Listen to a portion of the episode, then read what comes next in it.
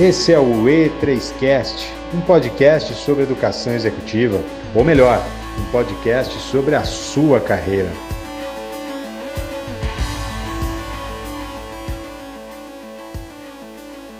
Olá pessoal, tudo bem? André Ribeiro, educador executivo e membro da Escola E3, à frente de mais um E3Cast, podcast objetivo com especialistas de mercado que trazem conteúdos práticos e aplicáveis. E a pauta de hoje é como a inteligência social pode trazer mais qualidade para as nossas relações. Temos uma convidada super bacana, especialista da área, a educadora executiva Carla Russi. A Carla, que é empreendedora desde os 18 anos, onde teve sua primeira experiência profissional no ramo peixe, em loja física. Atuou com vendas no varejo, atacado na indústria peixe, feiras e supervisão de franquias. Formada em relações públicas, possui diversas formações na área de atendimento e vendas. Realiza também trabalhos voluntários em instituições carentes e hospital infantil. Tem formação em coaching, mentoring e advice e é practitioner em programação neurolinguística. Atualmente é educadora executiva da, da Escola E3 e ministra treinamentos e palestras voltadas para o desenvolvimento humano, especialista em humanização e inteligência social. E não menos importante, é mulher, esposa e mãe. Cara, seja muito bem-vinda ao E3Cast. Muito obrigado por aceitar o nosso convite. Eu que agradeço, André, pela oportunidade em falar de um assunto que eu adoro e compartilhar um pouco do meu conhecimento com vocês. Pessoal, obrigada aí pelo seu tempo, pela sua atenção e vamos bater um papo aí. Vamos lá, e vamos direto ao ponto, ao ponto, Carla. O que é inteligência social? No meu ponto de vista, a gente não se fala em relações, em relacionamentos, sem falar de conexão. E a gente também não pode falar de conexão sem falar de pessoas.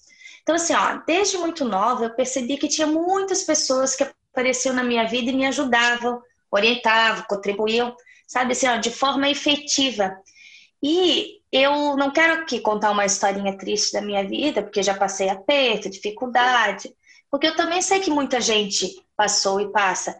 Ah, mas a minha abordagem é mostrar que são as pessoas que eu tinha na minha vida, que eu ainda tenho, e não as coisas que me fizeram ir além e que me fizeram, me impulsionaram, me deram oportunidade. E além disso tudo, eu tenho esses relacionamentos mantidos e eu acredito que para você, é, por alguns segundos, se você conseguir parar, você vai ver na sua mente e viram algumas pessoas que fizeram muita diferença na tua vida também, não somente teus pais e irmãos. Quer ver? um exemplo da minha foram gerentes, empresários das lojas e das empresas que eu estive, meus colegas de trabalho, e teve até uma senhora que alugava uma kitnet para mim onde morei, que contribuiu assim na minha vida pessoal, profissional também.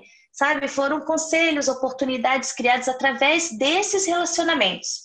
E hoje eu continuo prestando atenção também que outras pessoas também ensinam, agregam e constroem algo comigo. Então, como humanos, a gente tem esse anseio de pertencimento, porque o nosso cérebro simplesmente é sociável. E o nosso mundo social, ele nos influencia diretamente.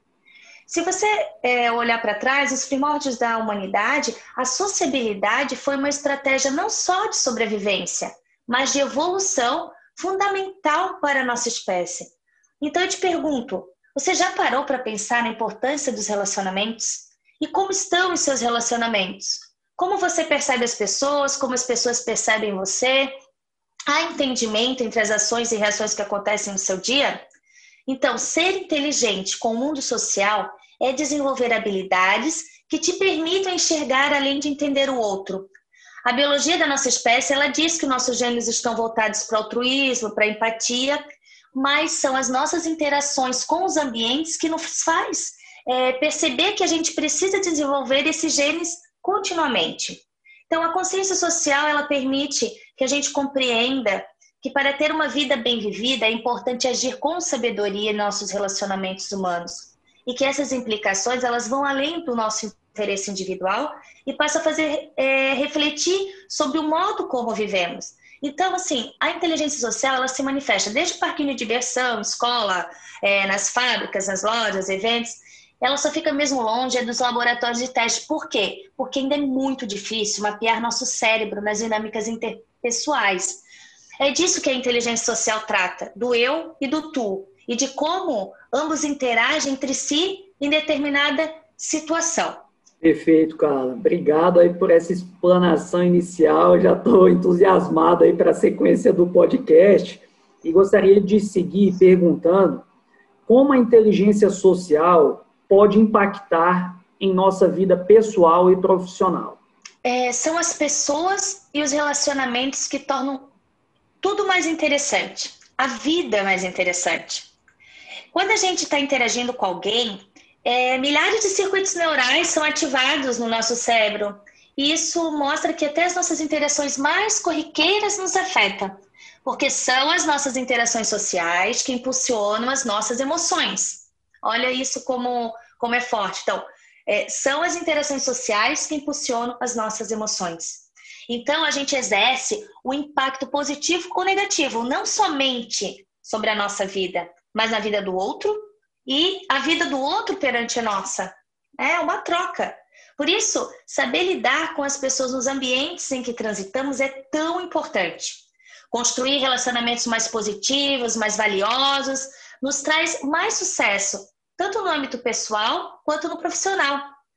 As nossas habilidades sociais, elas ocorrem, como eu falei, desde a nossa infância. Então a gente aprende através das brincadeiras, é, muitas experiências sociais Quer ver exemplo? Disputa de poder, cooperação, formar aliança, competição. Enfim, saber lidar com a complexidade nas relações humanas e, e, acima de tudo, compreender o humano na sua infinita diversidade, isso não é para muitos.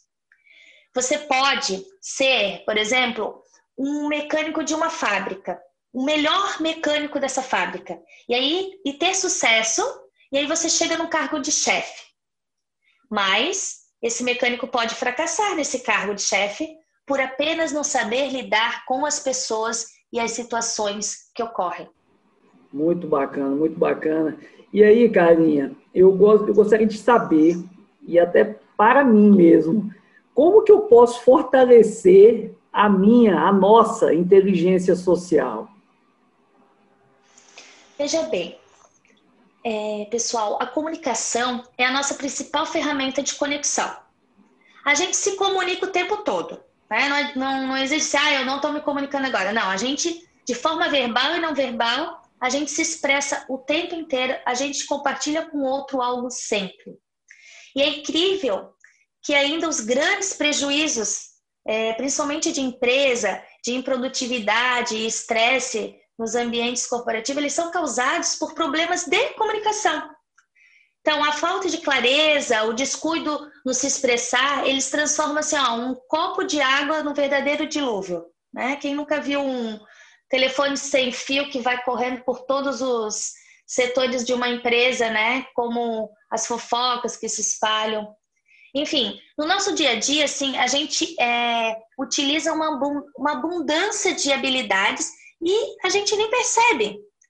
Mas eu trago uma realidade que, se você encarar essas habilidades como ferramentas de comunicação, então aí você vai encontrar diversos treinamentos para aperfeiçoar e treinar essas aptidões. Então, é possível sim aperfeiçoar esses talentos humanos tão essenciais para as nossas relações humanas.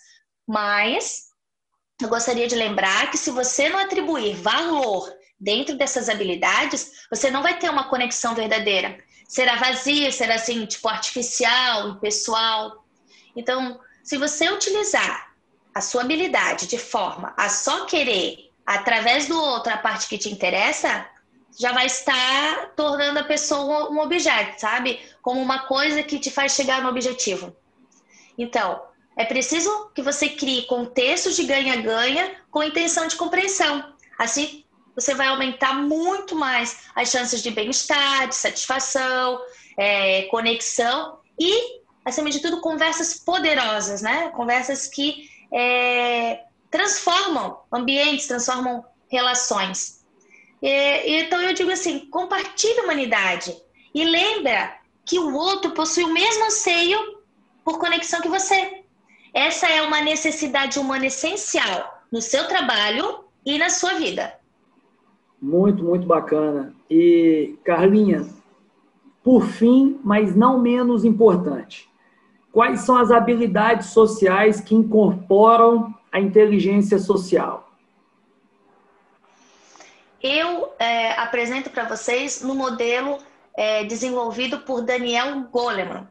Então, é, ele divide em duas categorias as habilidades, né? Então, a gente vai ter a consciência social e a aptidão social. Vou falar para você é o que incorpora cada uma dessa categoria. Na categoria é, consciência social, o que é isso? Ela diz respeito ao que a gente sente em relação ao outro. E aí a gente tem empatia primordial, sintonia, precisão empática e cognição social.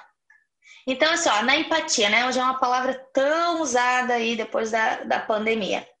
A empatia primordial, ela é quando você consegue detectar sinais emocionais não verbais, tipo assim, um olhar rápido, um gesto, tom de voz, sabe? Pegar uma mentirinha no ar, por exemplo, né? Quando você desenvolve sintonia, a sintonia tem a ver com ouvir com, com receptividade.